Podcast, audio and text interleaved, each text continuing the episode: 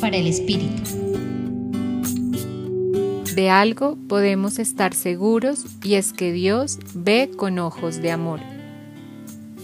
A cada uno de nosotros, así como somos, nos ha elegido, nos ha formado y nos llama a trabajar con Él y por Él, porque conoce nuestro corazón humano, que es valiente y a veces frágil, y se quiere valer de Él para reconstruir la realidad, nuestras relaciones cotidianas, buscando sembrar esperanza en el mañana y luchando por la vida y la dignidad.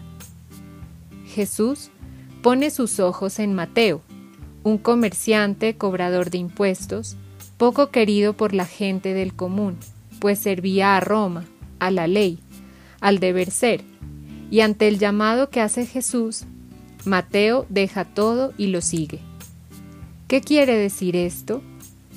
Que Mateo, como cualquiera de nosotros, puede permitirse un camino de transformación, que nos lleve a entrar en contacto con los deseos más profundos del corazón y en libertad escuchar y elegir el llamado de Dios, que nos invita a un servicio total y desinteresado por Él, y que se pone en obras cuando optamos por el otro y nuestra casa común.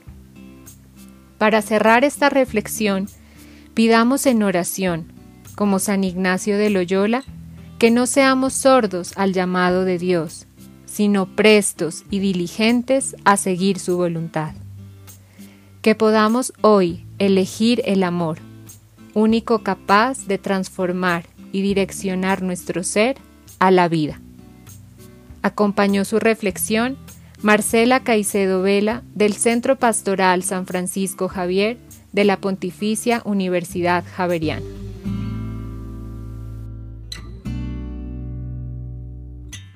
Escucha los bálsamos cada día entrando a la página web del Centro Pastoral y a javerianestereo.com.